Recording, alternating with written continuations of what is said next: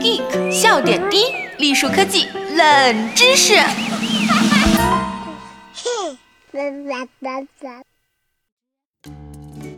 亲爱的小伙伴们，大家好，我是本期主播浅草菲菲。今年的诺贝尔奖呢，火了一个人，他就是日本科学家大隅良典。这位科学家留着宫崎骏一样的大胡子，甚至还真有点撞脸呢。二零一六年的诺贝尔生理学奖就颁给了他，好像很厉害的样子，以奖励他在阐明细胞自噬的分子机制和生理功能上所做的开拓性研究。很多人都会问，研究这个有啥用呢？我会告诉你。自噬是一项非常非常基础的生理学研究，它并不会给我们带来什么直接的好处和便利。就像一个刚出生的孩子，有啥用呢？但是随着孩子的长大，用处自然就体现出来了。我们先来说说自噬到底是什么。直白的讲，就是细胞会把自己坏掉的一些部分吃掉，作为重建的能量和原材料。但是自己吃自己这个过程一旦出现问题，就会导致很多疾病。首先就是大家都害怕的癌症。如果细胞的自噬系统出现问题，正常细胞就可能会变成癌细胞。所以，如果我们能保证正常细胞的自噬，那细胞癌变我们也可以预防。另外，癌细胞也会自噬，这样它就能不断获得营养，继续存活下去，还能避免免疫系统的攻击。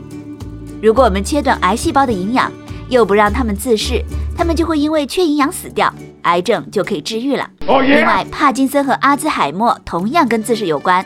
帕金森病人的脑细胞里有一种有害的蛋白，这种蛋白积累到一定程度，自噬机制就不工作了。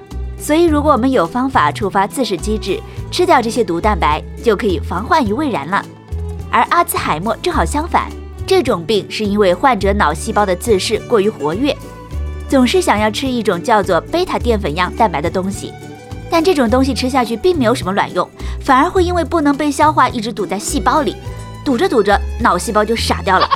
所以要缓解阿兹海默的发展，我们就要找出抑制自噬机制的方法。还有肺结核，也同样可以利用自噬机制来治疗。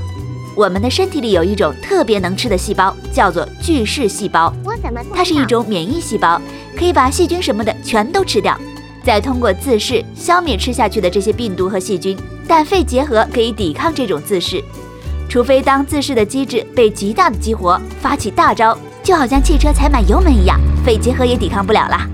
经过研究，有些药就有激活自噬机制的作用，比如治疗癫痫的利痛定。肺结核之所以很难治疗，就是因为它能够通过不断的变异产生抗药性。如果我们能让免疫细胞的自噬强大到管你怎么变都能吃掉你的程度，那肺结核的治疗简直就是小菜一碟啦。看我说了这么多，大家一定都非常激动和期待。但实际上，有关自噬的研究还仅仅在非常非常基础的研究阶段，并没有什么神奇的药被研制出来。